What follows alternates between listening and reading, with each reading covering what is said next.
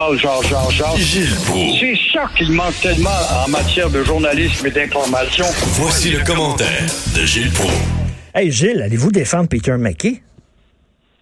un petit peu. Mais je viens de t'entendre, là, tu viens de recevoir une patracienne de très intéressant. Elle dit que c'est comme ça qu'on va apprendre à connaître les étrangers. Mais les étrangers veulent-ils nous connaître? Sommes-nous si intéressants à être connus, nous, les aplamanteries, la queue entre les deux jambes, puis les gens pas fiers pour tout. Et parlant de pas fiers, oui, ça a été un peu raide hier de ramasser euh, M. Peter McKay. Euh, bon, je serai candidat. On sait tout ça. C'est peut-être cochon un peu symbole. C'est sans farger sur le fait que le candidat McKay a donné une autre preuve de son incapacité à parler de français. C'est vrai. Et quant à ça, on n'a rien qu'à aller chez les capitaines du Canadien de Montréal depuis 20 ans, et puis on accepte ça. Alors moi, je trouve que c'est s'enfarger dans dans les chures de mouches. Ah, Surtout quand on voit les nôtres, les nôtres, les mêmes les politiciens massacrer leur propre langue. Alors, il va sûrement aller chez Berlitz. Il va devenir aussi bon que Stephen Harper, qui a compris, puis qui est devenu un bon bilingue acceptable. Alors, Gilles, Gilles, vous êtes Gilles, vous êtes un homme vraiment euh, plein de, de, de, surprises, un homme surprenant. Moi, je m'attendais, Gilles Proux va arriver, il va te la ramasser, le Peter McKay, toi. Du tout. Absolument pas, parce que ce gars-là, d'abord, n'a pas fait preuve d'agressivité à l'égard du Québec. Il n'y a mm. pas un passé où il nous a fait des, des sorties à l'emporte-pièce pour rapetisser le Québec. Il a été euh, en tout cas un bon ministre dans le cabinet. Il a été un bon ministre des Affaires extérieures, en tout cas. Bon, il devrait améliorer son français. Ça va se régler, ça, moyennant euh, une couple de semaines chez Berlitz. Il est probablement là ce matin. On s'inquiète sur le français, mais moi, ce qui me fait rire, c'est quand il a parlé dans son discours à propos des langues officielles et la culture pour le Québec. Je suis très attentif à la culture du Québec. Quelle culture au Québec? Laquelle? La culture de nos téléromans, la culture de nos comiques sur scène, la culture de la joyisation dans la publicité, la culture de la consécration d'une langue qui est une langue vernaculaire. C'est ça la culture. Oh, on s'arrêtera pas longtemps. On sait très bien que le Parti conservateur n'ira pas plus loin qu'un autre parti, c'est-à-dire de discuter de choses et d'autres, jamais des vrais problèmes, c'est-à-dire des deux cultures. Hmm. Puis d'ailleurs, vous, vous, euh, vous critiquez pas l'unilinguisme de Peter McKay, mais vous critiquez l'unilinguisme des chiens de la Sûreté du Québec. Oui, ça, c'est un bel exemple. Il parle rien qu'anglais. C'est incroyable. C'est incroyable, les colonisés de la SQ, de tous les corps de police. Parce qu'à chaque fois qu'ils ont des animaux, un cheval ou un chien, c'est toujours d'avoir un nom anglais pour le chien.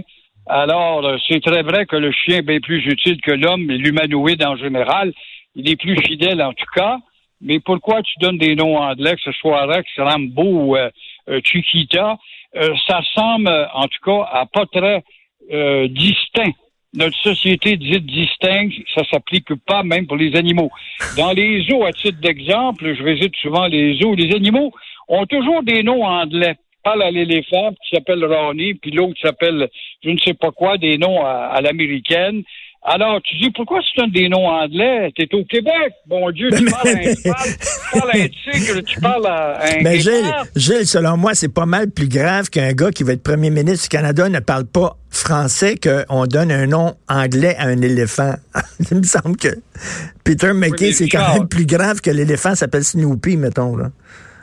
Oui, mais euh, d'abord, j'explique bien vite. Dans le cas qu'on me dit dans les eaux, c'est parce qu'on a tendance à vendre des animaux, on échange des animaux d'un zoo à l'autre. Alors, quand on a vendu un lion à, Toronto, il faut que le gars apprenne à prononcer, fait qu'on donne des noms anglais tu vois l'aliénation, tu vois justement jusqu'où on en est rendu? Mais, mais, euh, mais, mais, Gilles, je, riais l'autre jour d'une étude qui, qui, disait que euh, dans les animaux empaillés dans les musées, il y a plus d'animaux empaillés mâles que d'animaux empaillés femelles. Donc, c'est un signe de sexisme. je disais que c'est vraiment, c'est vraiment n'importe quoi.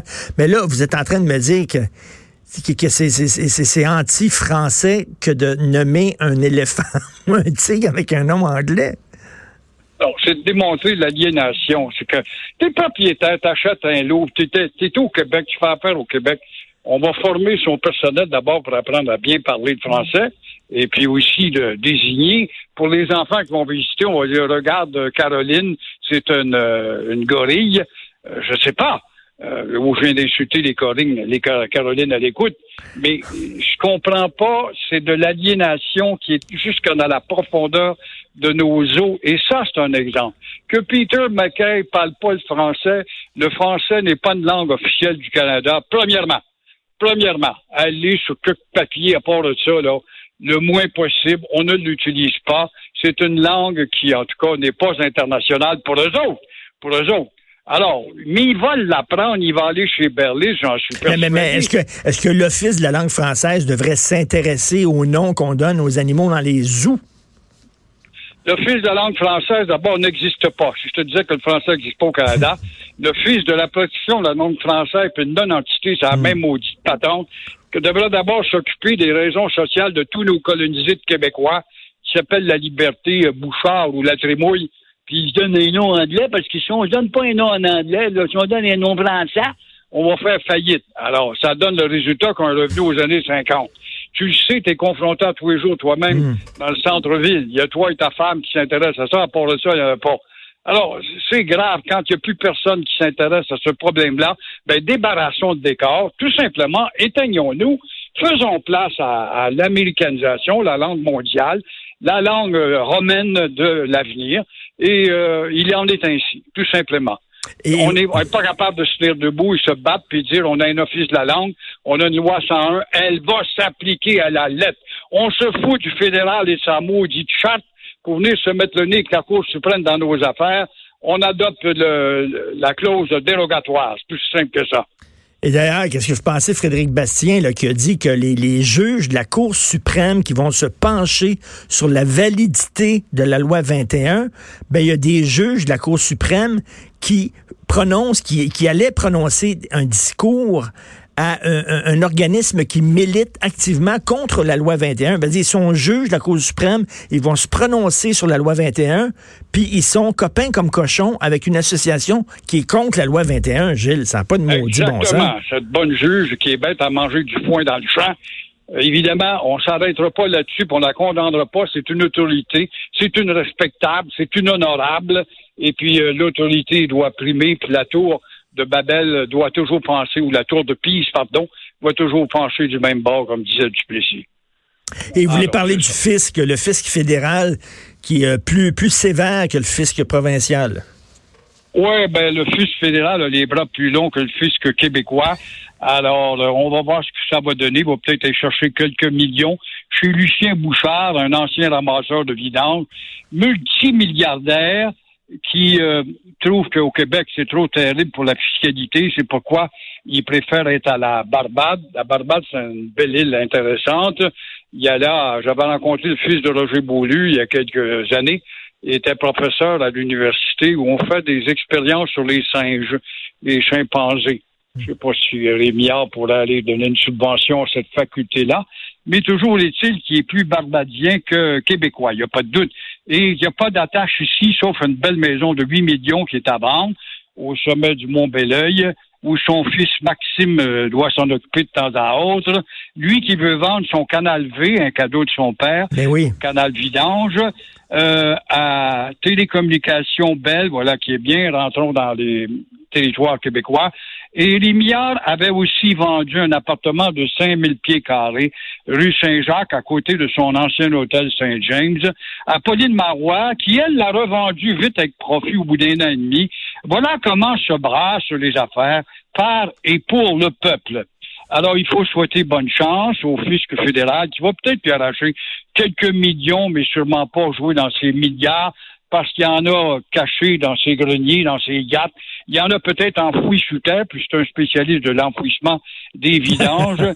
et comme quoi, on peut rire du monde tant qu'on veut quand on est riche. Là, on sait même pas, là, si, es-tu un citoyen de la Barbade, es-tu citoyen du Canada? Là, ils vont faire enquête là-dessus. C'est assez spécial quand même. Oui, mais euh, il devient canadien quand il rentre à la frontière avec son passeport pour aller voir son garçon et admirer sa belle maison sur le sommet de la montagne. Et si un jour, si un jour il va avoir besoin de frais de, soins de santé puis tout ça, là, soudainement, là, là, j'ai droit à la carte soleil, là. Je suis canadien. oui, parce que même si je suis multimilliardaire, euh, j'ai une chance de sauver, de faire des économies. Un millionnaire puis milliardaire, quand ça atteint un milliard, puis un million, puis deux millions, c'est toujours d'en avoir un peu plus. On se satisfait.